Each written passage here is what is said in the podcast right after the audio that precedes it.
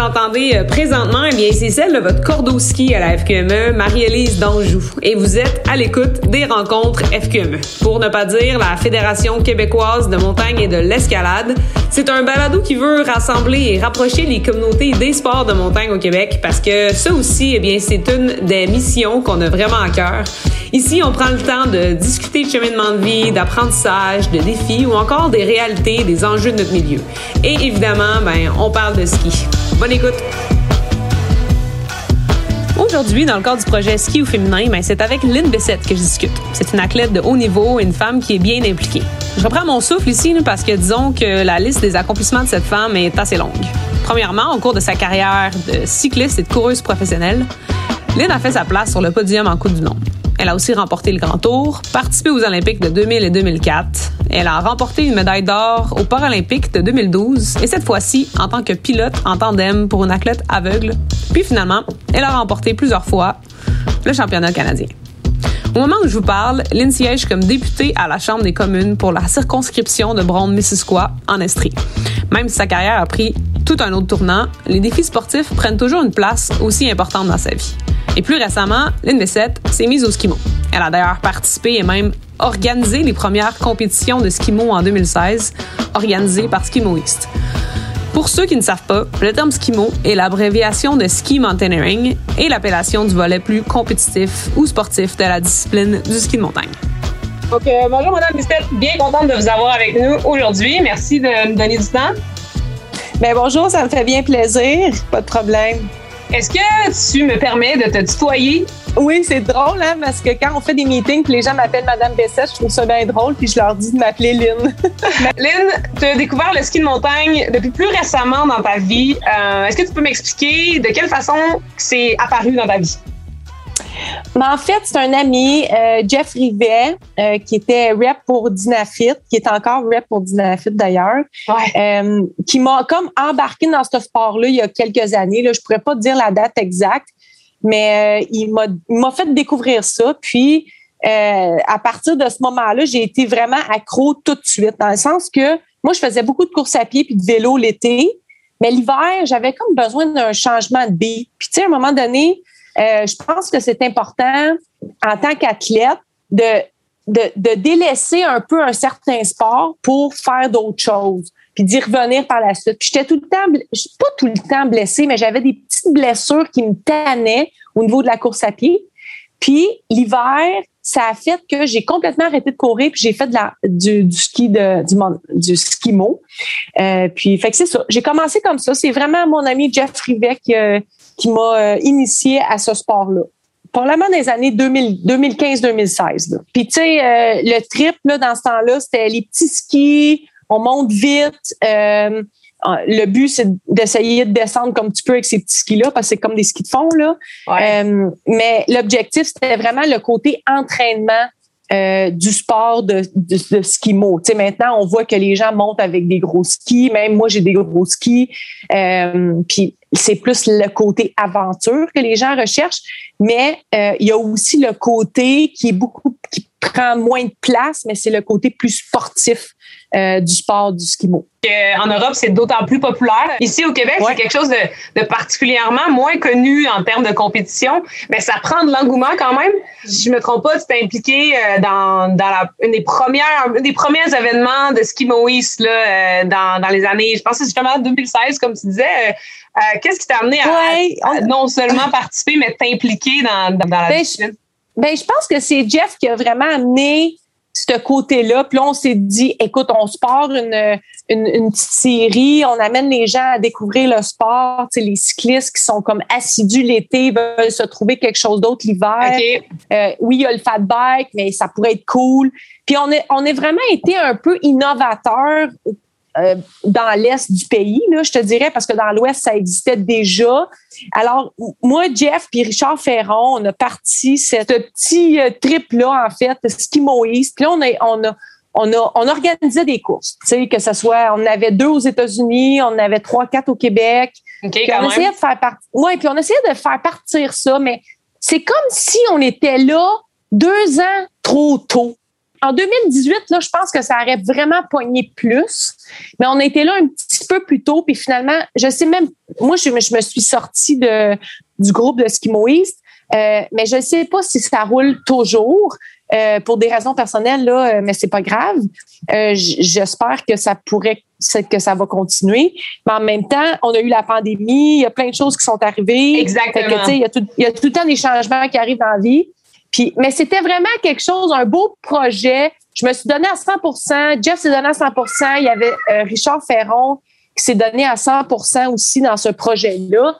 Euh, et puis, euh, on a fait découvrir le sport à, des gens qui ne connaissaient pas ça. C'était le fun, là. Moi, j'organisais la course, je, on, on, flaguait le parcours. Euh, moi, il y, avait, il y avait une joke que je disais tout le temps. Je disais, je pars, euh, pas d'eau, pas de bouffe, go. Je venais juste de finir de, d'organiser les, les derniers dossards. Puis là, je me mettais sur la ligne de départ, puis je partais avec la gang. puis c'était mon trip, tu sais. Euh, j'avoue que j'avais Jeff et Richard qui étaient bénévoles puis qui, qui organisaient euh, un peu le reste sur le terrain. Puis moi, je faisais un peu d'organisation, ben, beaucoup d'organisation avant la course. Puis après ça, je faisais la course. Puis après ça, on donnait les prix, on buvait notre bière, puis on allait enlever le course. Puis en tout cas, c'était bien bénévole là, en même temps. Ah oui, c'est ça. Ben oui, c'est comme un petit trip de vie que tu découvres une passion puis que là, tu essaies de faire découvrir aux gens. On a eu Pierre Harvey qui est venu faire notre course à Québec au Mont-Saint-Anne. Euh, tu sais, ça, c'était le fun de le voir puis de, de s'impliquer. Fait que, c'est ça, c'est toujours le fun de faire découvrir un sport à plein de monde. Puis maintenant, dans les montagnes ont, ont commencé à ouvrir des sentiers hors piste. Les gens font du hors-piste. Tu sais, c'est tout relié. On comprend que la course, c'est un petit pourcentage du sport.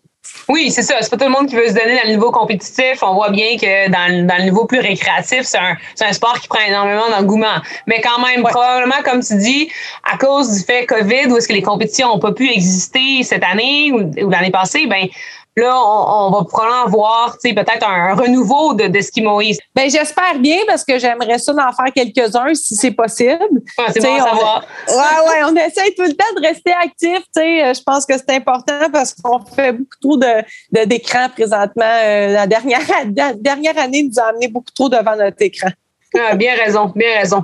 Puis, euh, est-ce que tu avais l'impression que les gens ils tripaient dans ces compétitions-là? Ça devait être quand même spécial, comme je disais plutôt tantôt, vu que c'était des, gens qui découvraient la discipline, justement. Oui, parce qu'en même temps, on avait des équipements qu'on prêtait parce que Jeff avait sa flotte de Dynafit. Fait que là, il y ah, avait des gens qui avaient jamais fait ça. Puis là, ils essayaient.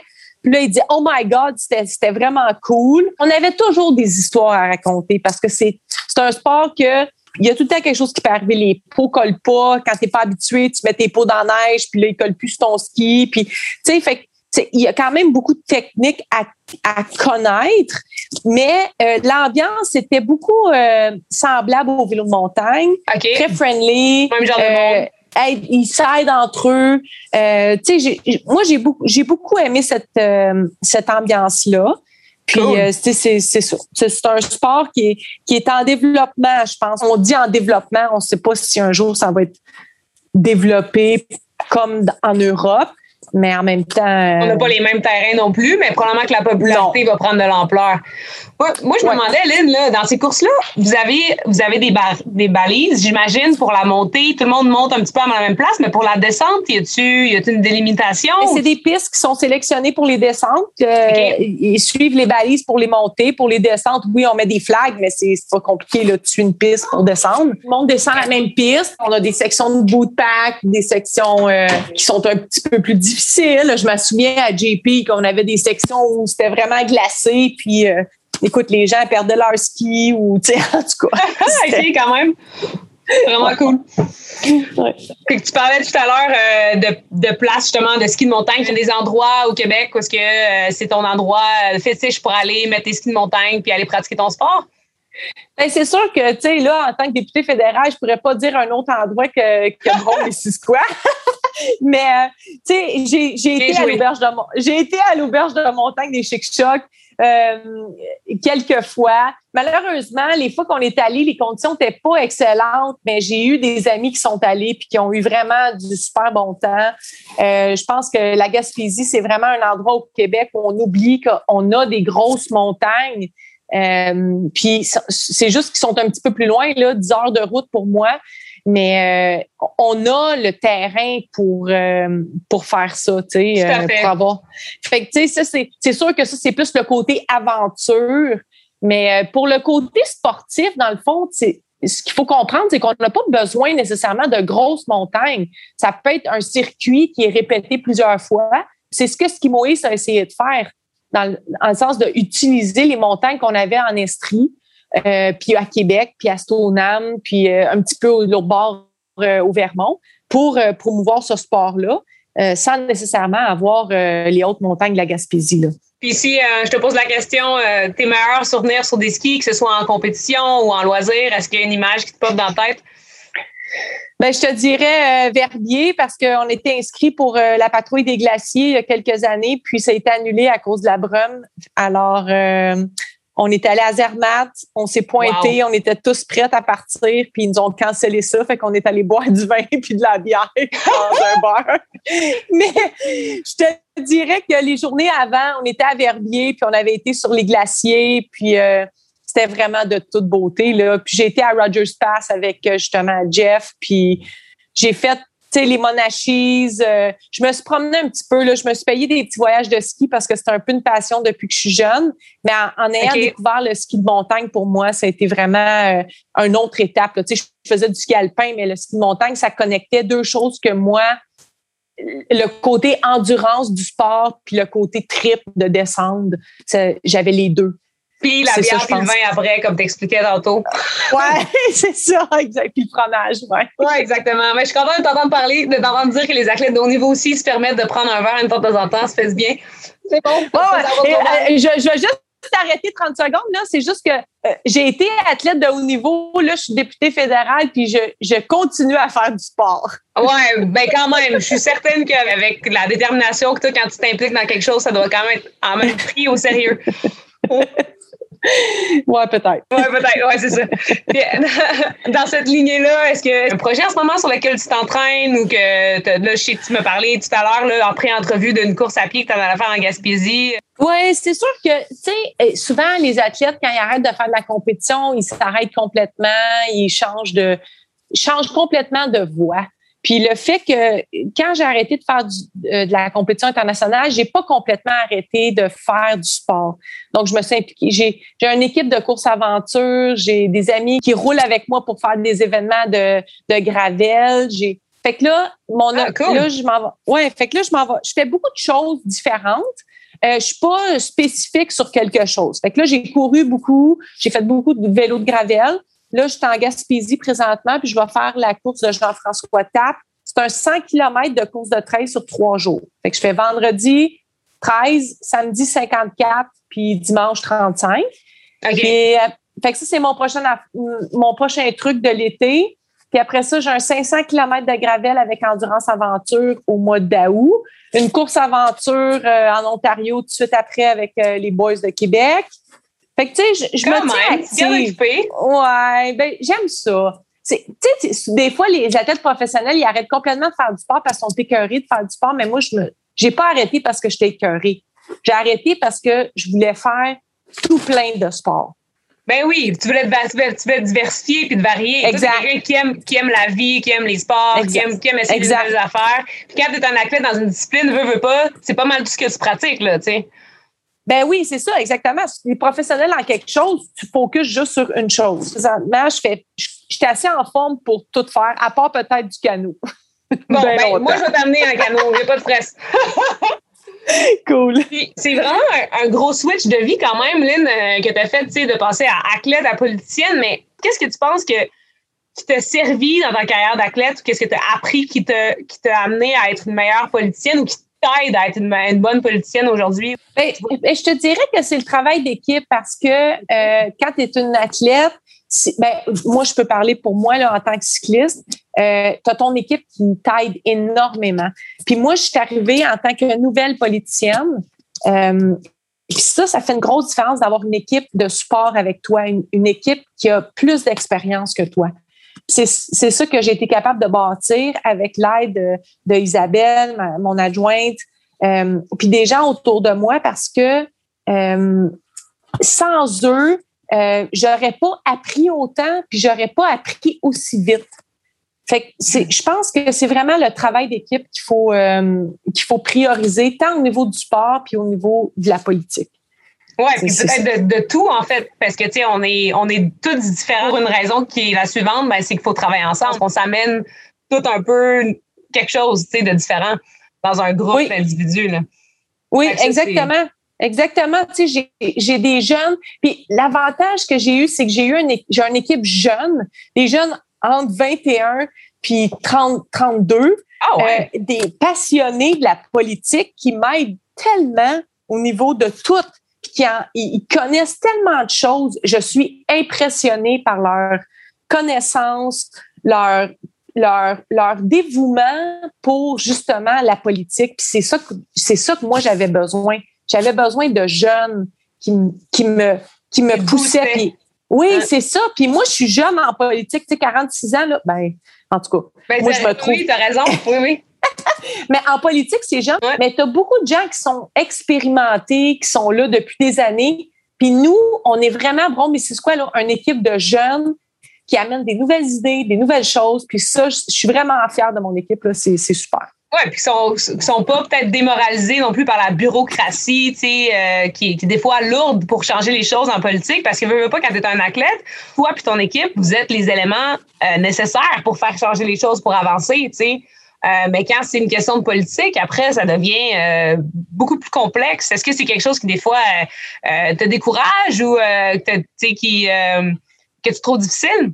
Euh, je te mentirais pas, c'est pas simple quand tu arrives d'un endroit où tu es plus en contrôle de ton environnement, de, de tes entraînements, de tes choses, puis que là, tu arrives en politique. Non, c'est pas simple parce que, oui, c'est frustrant souvent parce que ça prend des semaines, des mois même à parvenir à, atteindre la, la ligne d'arrivée. Tu sais, il faut vraiment que tu sois assidu, que ça que tu répètes, mm. que, que tu rappelles, que ça se fait pas du jour au lendemain. c'est ça qui est lourd en politique, c'est c'est justement ça, c'est la bureaucratie, c'est c'est vraiment lourd. Tu sais, moi, avant que je rentre en politique, là, je connaissais pas comment ça fonctionnait, la bureaucratie puis tout ça. Là, une fois que je suis dedans, ouais, une fois que je suis dedans, je comprends comment ça marche. Sauf que oui, même si je comprends comment ça marche, ça peut être frustrant de temps en temps. Mais j'apprends justement avec mon équipe qui me supporte, tout ça. Ils disent Ouais, mais on va s'occuper de ça, puis on va faire telle chose, puis on devrait faire telle chose. Ouais, mais on pense à ça.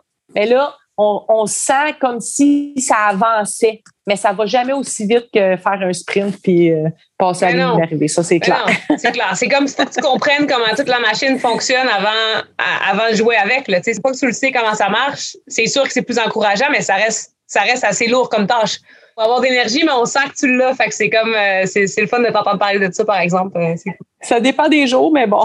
ouais, c'est, comme tout le monde, par exemple. Tout ce qui se trame en ce moment de par euh, la popularité du sport qui prend énormément d'ampleur. Fait qu'on parle d'accès au territoire, des territoires protégés, des fois des territoires qui sont gardés pour la, pour la, pour, la coupe, en fait, là, pour l'industrie du bois. Si, si toi, il y avait quelque chose que tu pourrais changer ou apporter dans la culture ou du monde du ski de montagne, euh, ça serait quoi? En fait, c'est drôle que tu me poses cette question-là parce que j'ai apporté ce point-là déjà euh, à, mon staff parce que je, trouve qu'on a énormément d'endroits de réserves naturelles ou euh, d'air protégé. Puis je ne sais pas, je, me pose la question, est-ce que l'hiver, on, on brise en tant que personne qui fait du ski de rando? Est-ce qu'on brise la, la nature?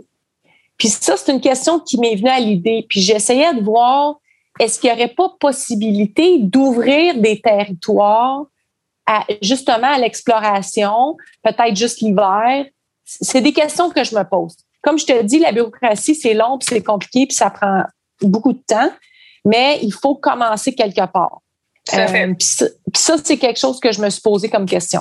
J'avais vu un, documentaire sur justement euh, la cohabitation avec le ski de montagne, la raquette et la motoneige. Je me rappelle pas si c'était pas en Gaspésie. Dans les Monts-Gros, peut-être? Oui, je pense que c'était les Monts-Gros, c'est ça. C'est des choses. Oui, c'est des choses qu'il faut se poser comme question parce que la personne qui va aller faire de la randonnée tranquille dans le bois, puis que là, elle a des skidoo à côté, les deux ont comme le droit d'être là, mais c'est ça. C'est qu'il faut trouver un terrain d'entente. Il y a toujours des négociations par rapport, un, au terrain, puis deux, aux gens qui ont accès au terrain. Mais ça, c'est des discussions qu'il faut commencer. Euh, il, faut, il faut avoir ces discussions-là. Je pense que c'est ça qui va débuter euh, le, le fait qu'on peut justement trouver un terrain d'entente éventuellement. Oui, tout à fait. Choisir les bonnes personnes aussi. À qui qu'on s'adresse? On s'adresse on s'adresse au ministre de l'Environnement, on s'adresse euh, ça, c'est tous des, points qu'on doit euh, considérer, en plus de tous les autres dossiers qu'on a, donc euh, ça avance pas vite, comme je te dis. non, c'est clair. C'est clair, c'est même le rôle que tu as en ce moment pourra t'amener à avoir des euh, avoir un impact quand même important, justement, dans le monde du plein air, toutes les choses qui tiennent à cœur, comme, comme le ski de montagne, là, ça, ça doit, ça doit quand même te faire triper puis te donner le goût de, de continuer à faire ça. sais. Mais c'est sûr que moi, en tant que politicienne, j'ai un background d'athlète. Fait tout ce qui est sport, là, on a, j'ai été capable d'aller chercher, par exemple, 2 millions pour le vélodrome de Bromont. Euh, c'est, c'est quelque chose qui, qui, qui, va toujours être dans moi. Fait j'essaye de, justement, d'aller chercher, d'aller trouver peut-être des solutions ou d'amener des nouvelles idées au niveau sportif, euh, au niveau santé, euh, toutes ces choses-là, c'est relié à moi. Il faut que ça soit. faut pas que tu fasses des choses. Comment je pourrais t'expliquer ça? Il faut que tu restes toi-même.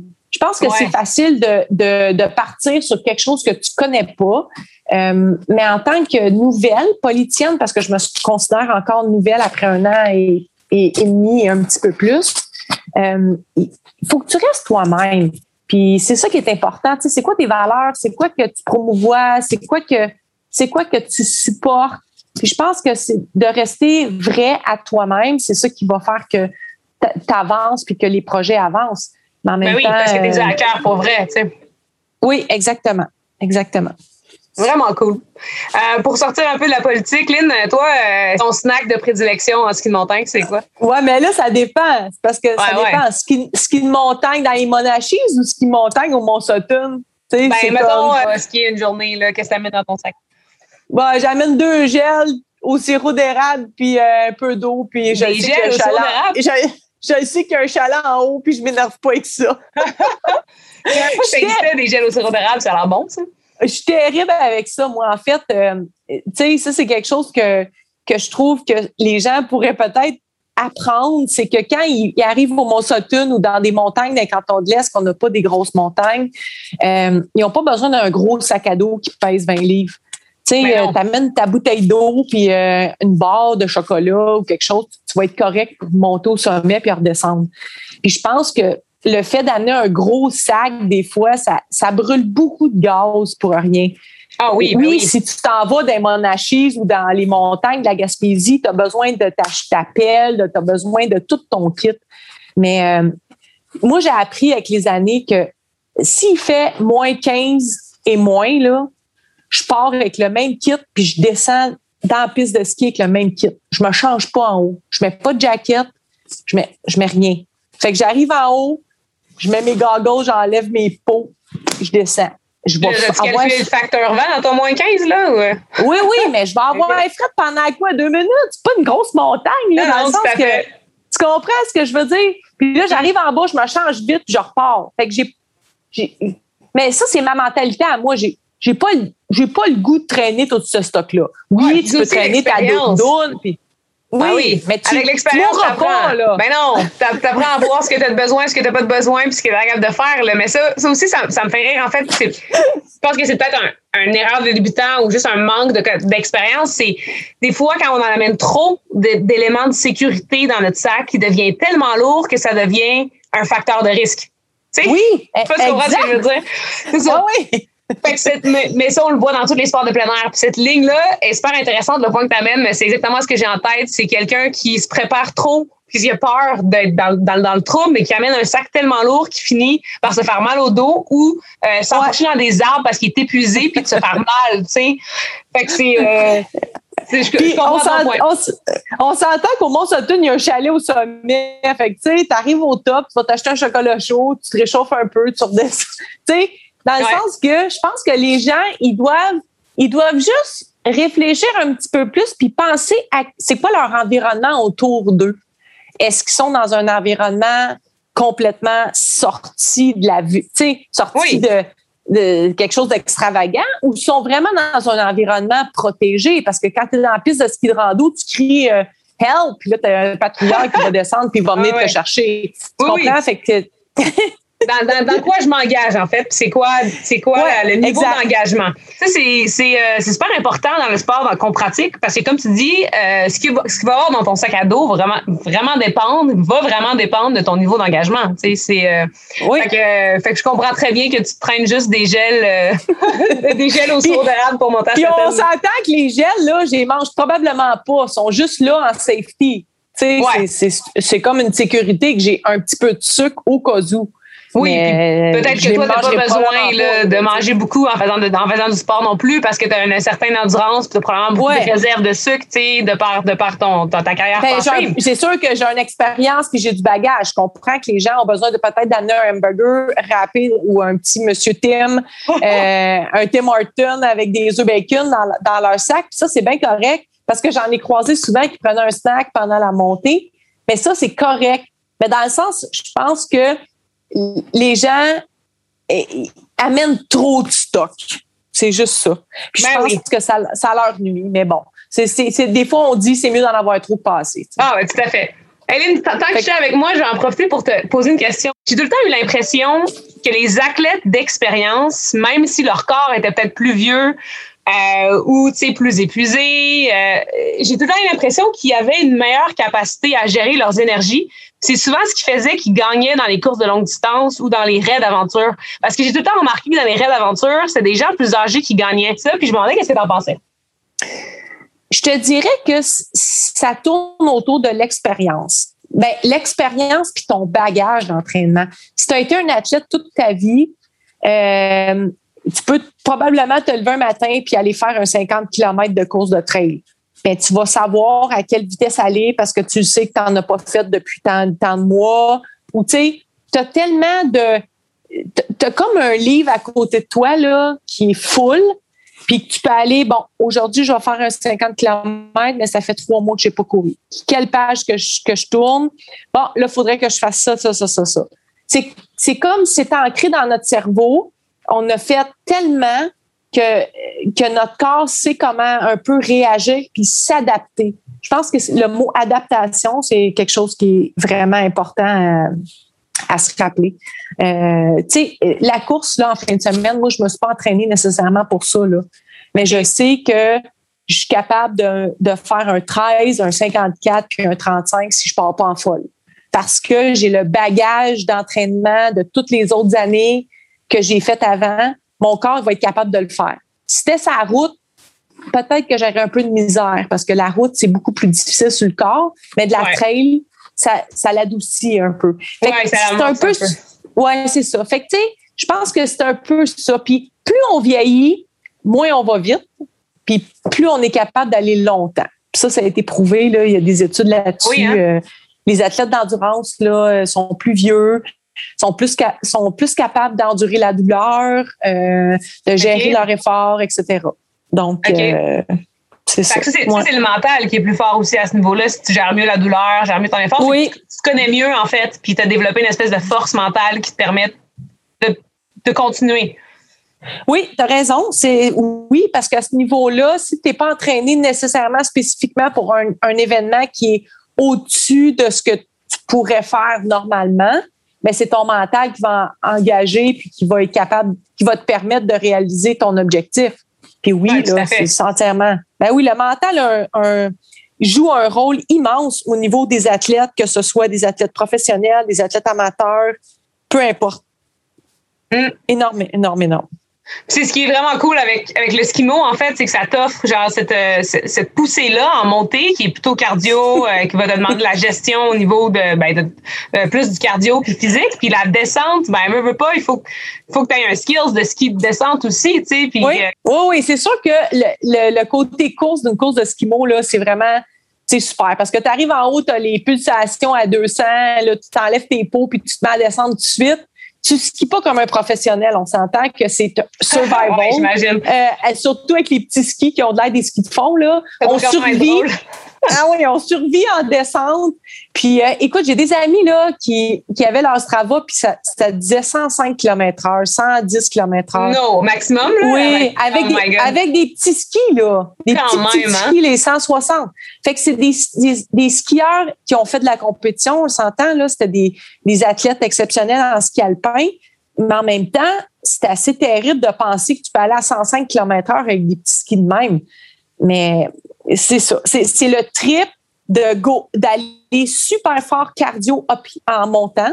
Puis quand tu arrives en haut, ben là, tu, utilises tes skills de, descente. Puis excusez-moi les anglicismes. Avec les énergies qui te restent, ben non, c'est pas ah, correct. ouais, avec les énergies qui te restent, exactement. Ouais.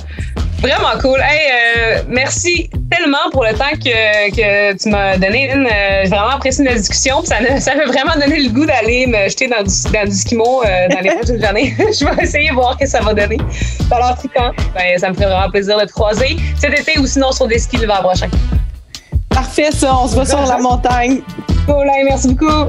Bonne soirée. OK. Toi aussi, bye. Mon nom, c'est Marie-Élise Danjou et vous étiez à l'écoute des rencontres FQME. J'espère que, comme moi, l'NB7 vous a donné le goût de vous inscrire à une compétition de skimo. Merci d'avoir été des nôtres et à bientôt.